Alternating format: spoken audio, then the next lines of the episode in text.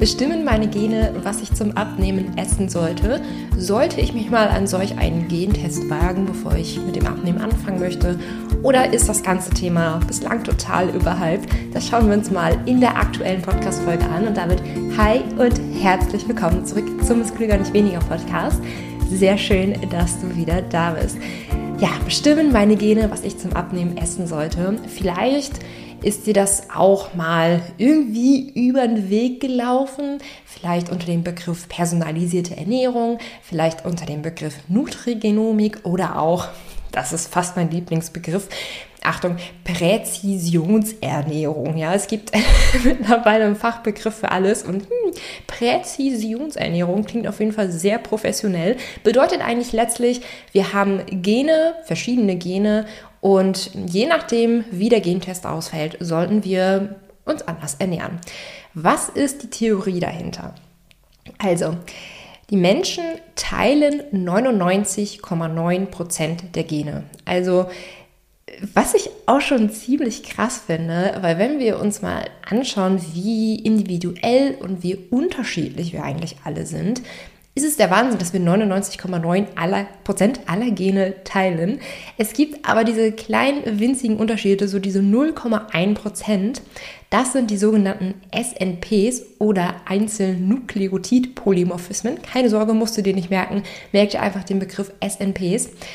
Diese 0,1% SMPs sind dafür verantwortlich, dass wir eben diese Unterschiede haben. Also die Gene bestimmen halt, wie groß wir sind, wie unsere Augenfarbe ist, wie unsere grundsätzliche Gesichtsstruktur ist. Also es gibt über 1000 Merkmale, an denen sich ein Mensch unterscheiden kann. Und wir wissen das ja auch selber, es sieht kein Mensch auf dem Planeten irgendwie genau gleich aus, sondern jeder hat irgendwie so seine, äh, seine kleinen individuellen Merkmale, an denen wir wirklich tausende Menschen einfach voneinander unterscheiden können. Und das ist von diesen 0, 1% oder 0,01%. Ähm, das ist der Prozentanteil der Gene, der eben für diese Unterschiede sorgt. So, und was hier jetzt sehr interessant ist und was auch mein Anlass für diese Podcast-Folge ist, ist, dass genau diese SNPs, also Einzelnukleotidpolymorphismen, dass die auch für manche Stoffwechselprozesse kodieren. Also hier gemeint, insbesondere für die Fähigkeit, Fette und Kohlenhydrate aus der Nahrung abzubauen und in Energie umzuwandeln. Also auch das äh, gehört zu diesen 0,1 Prozent oder ein Teil zu diesen 0,1 Prozent von dem, was wir von unserer Geburt an genetisch mitbekommen haben. Kurz zur Abgrenzung, es gibt auch noch die Genetik, die wir mit unserer Ernährung beeinflussen können. Auch ein spannendes Thema. Also ganz nach dem platt gesagt, was wir essen, bestimmt unsere Gene.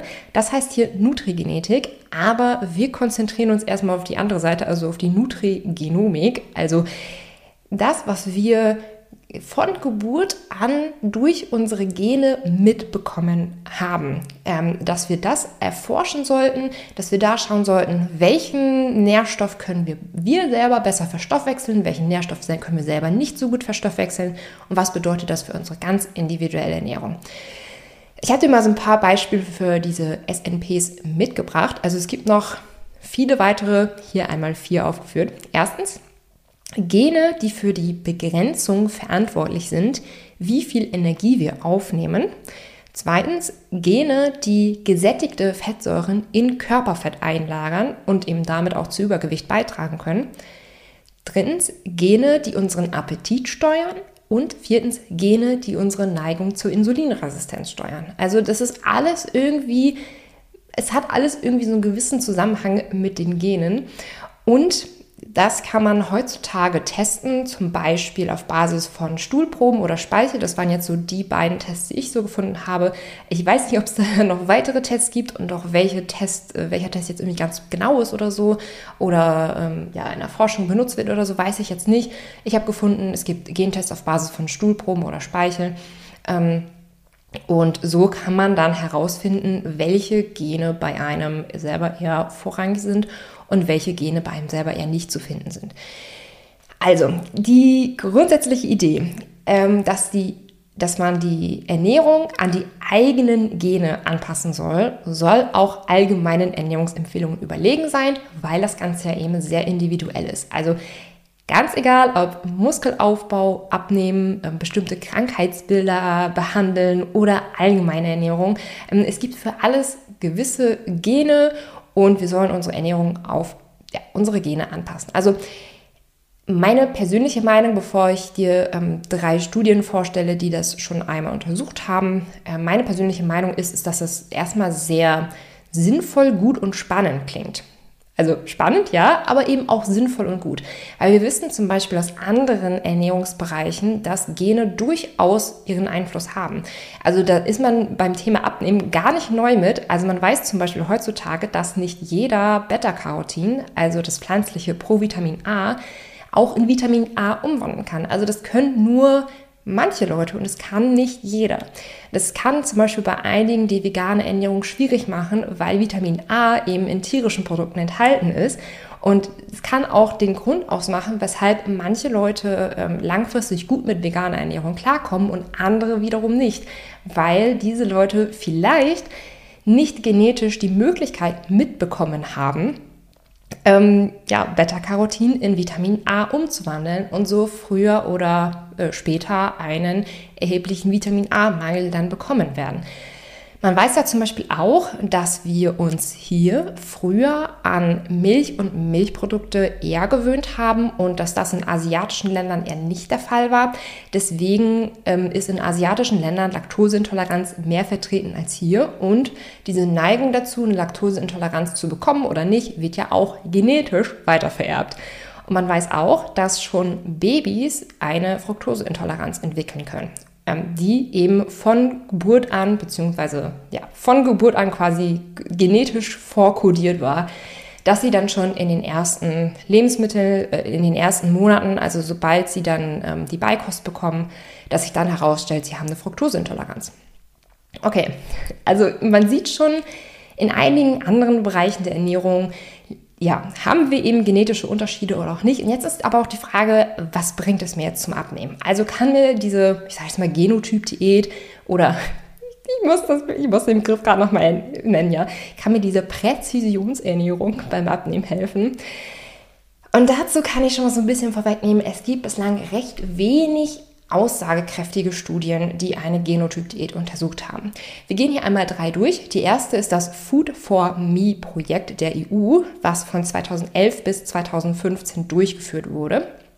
Und die hat jetzt nicht so sehr den ähm, Fokus auf eine ähm, genbasierte Ernährung gelegt. Ähm, das Hauptziel der, des Food for Me Projekt war, wie gut eine internetbasierte, personalisierte Ernährungsberatung jetzt eigentlich ist. Also da ging es eigentlich eher um das Thema, ähm, braucht man wirklich einen Ernährungsberater vor Ort oder ähm, geht das Ganze nicht auch genauso gut mit, ähm, mit, in, mit dem Internet? So. Und da waren die Gene aber auch durchaus ein Bestandteil der Studie. Und das Food for Me Projekt hat das Fazit nach vier Jahren gezogen, dass personalisierte Ernährung tatsächlich wirksamer ist als das Teilen allgemeiner Ernährungsempfehlungen. Aber sie haben daraus geschlossen, dass es eher daran lag, dass individuelle Tagesabläufe, Bedürfnisse von Einzelnen etc. eher mit einbezogen und beraten wurden. Also zum Beispiel, wenn jemand ähm, Nachtschichten gearbeitet hat oder wechselnde Schichten gearbeitet hat oder vielleicht zwei Kinder hat, die in der Ernährungsberatung auch ähm, natürlich äh, einen Unterschied machen, ob jemand Kinder hat oder nicht. Generell, wie der Tagesablauf von einer Person ist, ähm, ob man lieber süß oder lieber herzhaft mag, welche Rezepte man lieber mag, tendenziell und so weiter. Also, ähm, dass, dass das Berücksichtigen solcher individueller Punkte dann eher den ausschlaggebenden Punkt hatte, weshalb diese internetbasierten Beratungen Erfolg hatten. Und sie haben gesagt, die genetischen Informationen hatten keinen Effekt. Das war das Food for Me Projekt. Dann gab es noch eine sogenannte Diet Fits Studie, die im Zeitraum von zwölf Monaten stattfand.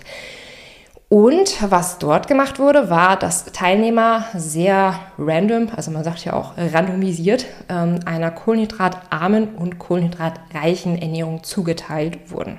Also es wird quasi kurz gesagt aufgeteilt Low Carb, Low Fat.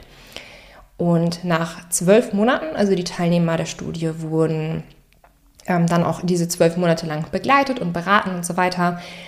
Nach zwölf Monaten kam heraus, dass der Gewichtsverlust bei beiden ähm, Seiten ziemlich ähnlich war. Die Low-Fat-Gruppe hatte im Schnitt minus 5,4 Kilo abgenommen und die Low-Carb-Gruppe minus 6 Kilo. Also man sagt schon so, die Low-Carb-Gruppe hat schon ein kleines bisschen mehr abgenommen.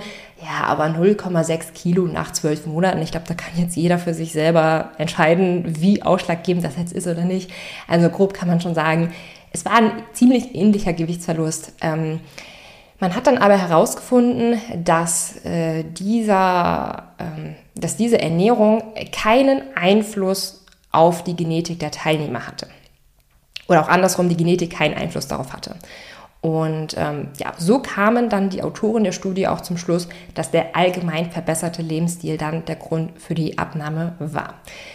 Jetzt gibt es eine relativ neue Studie, die veröffentlicht wurde. Das ist die POINTS-Studie, die Personalized Nutrition Study.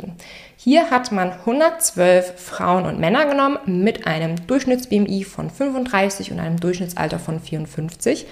Ähm, und hier wurden die Teilnehmer vorher getestet, sind sie eher Kohlenhydratreagierer oder eher Fettreagierer. Das heißt, man hat mit, bevor irgendeine Ernährung umgestellt wurde, hat man quasi Gentests an diesen Leuten durchgeführt und dann anhand dieser Gene festgestellt, okay, sollten diese Leute eher Kohlenhydrate essen, sollten diese Leute eher Fett essen. So, ähm, und dann, je nachdem, in welcher Gruppe, welcher Gruppe sie dann zugeteilt wurden, gab es nochmal vier Untergruppen. So, also es gab die Fettreagierer, die einer fettreichen Diät zugeordnet wurden, die Fettreagierer, die einer kohlenhydratreichen Diät zugeordnet wurden und natürlich auch das Pendant in Grün, also die Kohlenhydratreagierer, die einer kohlenhydratreichen Diät zugeordnet wurden und die Kohlenhydratreagierer, die einer fettreichen Diät zugeordnet wurden. Und dann hat man im Laufe der zwölf Wochen geschaut, was da eigentlich passiert ist. So. Denn wenn die Genetik hier einen Einfluss haben sollte, dann müssten theoretisch die Fettreagierer mit fettreicher Diät erfolgreicher abnehmen können als die Fettreagierer mit einer kohlenhydratreichen Diät. Oder eben auch andersrum. Okay. Welche Ergebnisse wurden jetzt nach zwölf Wochen veröffentlicht? Ähm, Kurz gesagt, der Gewichtsverlust war relativ ähnlich. Ich nenne hier mal kurz die Zahlen. Also, falls dich das näher interessiert, gerne nochmal das Handy, mit dem du die Podcast-Folge hörst, zur Hand nehmen und gegebenenfalls einmal zurückspulen, weil ich mir vorstellen kann, dass das schon ein Punkt ist, den man sich gerne öfters anhört. Also, der Gewichtsverlust war ähnlich für Fettreagierer, die eine fettreiche Diät verfolgten, minus 5,5 Kilo nach 12 Wochen, Fettreagierer, die eine kohlenhydratreiche Diät verfolgen, minus 5,3 Kilo. Kohlenhydratreagierer, die eine kohlenhydratreiche Diät verfolgen, minus 5,1 Kilo. Und Kohlenhydratreagierer, die eine fettreiche Diät verfolgen, minus 4,1 Kilo. Und hier sieht man schon, okay, der Gewichtsverlust ist auch hier nach zwölf Wochen relativ ähnlich, ganz egal, welchem Gentypen diese Leute zugeordnet wurden. Man hat auch, man hat nicht nur das Gewicht beobachtet, sondern zum Beispiel auch den Körperfettanteil, den Taillenumfang, den Hüftumfang, ähm, den Blutdruck, Essverlangen, Appetit und so weiter und so fort. Und da hat man festgestellt, okay, es gibt hier auch auch hier keine signifikanten Unterschiede. Also in allen Gruppen nahm Körperfettanteil ab, nahm ähm, Taillenumfang ab, nahm Hüftumfang ab. Ähm, Blutdruck hat sich verbessert etc. pp. Also wenn man sich hier mal so die ganzen Ergebnisse ein bisschen genauer anschaut, man, wir haben hier zum Beispiel die Kohlenhydratreagierer, die eine fettreiche Diät verfolgen, die haben minus 4,1 Kilo abgenommen und die Fettreagierer, die eine fettreiche Diät verfolgen, minus 5,5 Kilo. Und die anderen beiden Gruppen sind ja so dazwischen, also minus 5,5 Kilo, minus 4,1 Kilo. Man kann auf jeden Fall sagen, dass es anscheinend einen also würde ich zumindest sagen, dass das Ganze einen leichten Effekt hat. Ähm, wenn man hier aber auch mal die äh, Gegensätze anschaut, also 5,3 Kilo abgenommen, 5,1 Kilo abgenommen und so weiter, dann kann man bislang der ähm, Ernährung nach den Genen maximal einen leichten Einfluss aufs Abnehmen zuordnen, auf jeden Fall keinen wirklich großen, signifikanten. Und da kommen wir jetzt auch schon zu meiner ähm, aktuellen Einschätzung, dass die, die gesamte Nutrigenomik, die ich hier gerade vorgestellt habe, in Zukunft vielleicht einen größeren Einfluss darauf nimmt, mit welcher Strategie wir abnehmen sollten. Ähm, um es aber ganz sicher sagen zu können, ist man sich der Wissenschaft aber noch nicht weit genug. Und man sieht auch hier zum Beispiel die ähm, Points-Studie war eine Studie, die anhand von 112 Männern und Frauen durchgeführt wurde. Ähm, ich habe mir das jetzt auch nicht ganz so genau hier aufgeschrieben, aber es, ähm, die Gruppe der Fettreagierer war, glaube ich, viel höher als die Gruppe der Kohlenhydratreagierer. Das heißt, es gab auch noch Unterschiede wie viele Leute welcher Gruppe zugeordnet wurden und so weiter. Das heißt, die Studie hatte auf jeden Fall dann noch einige ähm, Punkte, an denen man die Studie auch definitiv kritisieren kann. Ähm, man wird da bin ich mir ziemlich sicher in den nächsten Jahren noch weiter dran forschen und ich bin sehr gespannt, was da in den nächsten Jahren noch auf uns zukommt. Bislang würde ich aber sagen, um es wirklich ganz sicher sagen zu können, ist man sich in der Wissenschaft noch nicht weit genug. Ähm, Deswegen irgendwie extra Geld für die Gentests ausgeben, für Speicheltests, Stuhlproben, wie auch immer. Ja, wen es interessiert, feel free gerne machen, aber es ist jetzt nicht so, dass man es machen muss, um irgendwie die richtige Ernährung für sich zu finden. Ähm, und was halt auch immer wieder gesagt wird und was ich auch die ganze Zeit predige, ist, dass es viel, viel wichtiger ist, was du selbst langfristig am besten umsetzen kannst. Also was am allerbesten in deinen eigenen Tagesablauf passt. Ähm, es ist also eigentlich generell, das kann man wirklich ganz generell sagen, so ob Frühstücken für dich passt, ob Abendessen für dich passt, ob Low Carb für dich passt, ob Low Fat für dich passt. Es braucht eigentlich eine Strategie, die du einfach am besten umsetzen kannst, die am besten in dein Alter kommt, die passt, die die Ernährung beinhaltet, die du einfach selber gerne magst und von der du dir auch vorstellen kannst, dass du es länger als nur zwölf Wochen vielleicht jetzt auch durchziehen kannst.